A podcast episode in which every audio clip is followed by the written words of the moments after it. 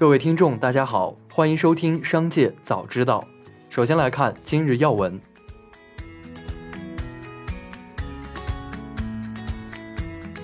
中国航天科技集团有限公司党组书记、董事长吴彦生昨日表示，我们将进行载人月球探测、月球科考基地的建设、火星采样返回、实施小行星探测等。通过这些重大工程，让中国人探索太空的脚步迈得更稳、更远。一起来关注企业动态。小鹏汽车董事长兼 CEO 何小鹏近期多天主持公司管理层会议，并在十月二十一日晚发布全员邮件，宣布全面组织架构调整，包括成立战略、产品规划、技术规划、产销、OTA 五大委员会，建立三个产品平台矩阵，确保以客户和市场导向为主，端到端的负责产品全业务闭环。在小鹏汽车日常运营中，将设立战略、研发、供应、生产、营销、服务、职能支撑五大体系，推动各业务链条目标一致、高效协同，支撑公司战略和大产品矩阵落地。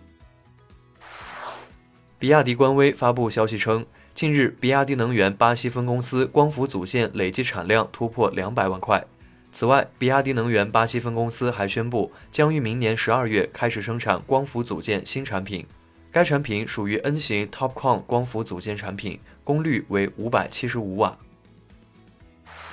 国内首个氯巴战仿制药日前获批上市。昨日上午，宜昌仁福药业有限责任公司总裁杜文涛介绍，该款国产氯巴战片规格为十毫克每片，每盒二十八片，定价八十四元每盒，是全球最低价格。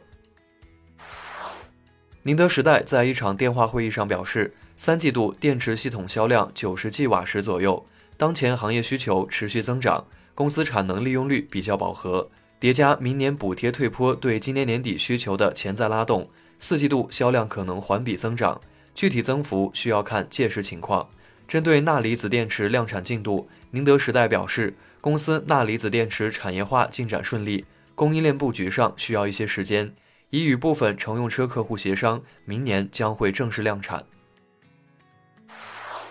日前，工信部网站显示，一款型号为 NOH-AN80 的华为 5G 数字移动电话机于十月十八日通过工信部电信设备进网许可，申请单位和生产企业均为华为终端有限公司。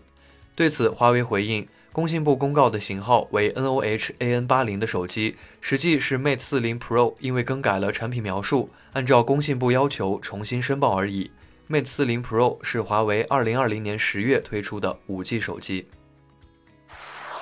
路透社援引知情人士称，为特斯拉首席执行官埃隆·马斯克收购推特公司提供130亿美元融资的银行，已放弃向投资者出售债券的计划。因为这家社交媒体公司的命运和亏损存在不确定性，推特交易的债务方案包括垃圾级贷款以及有担保和无担保债券。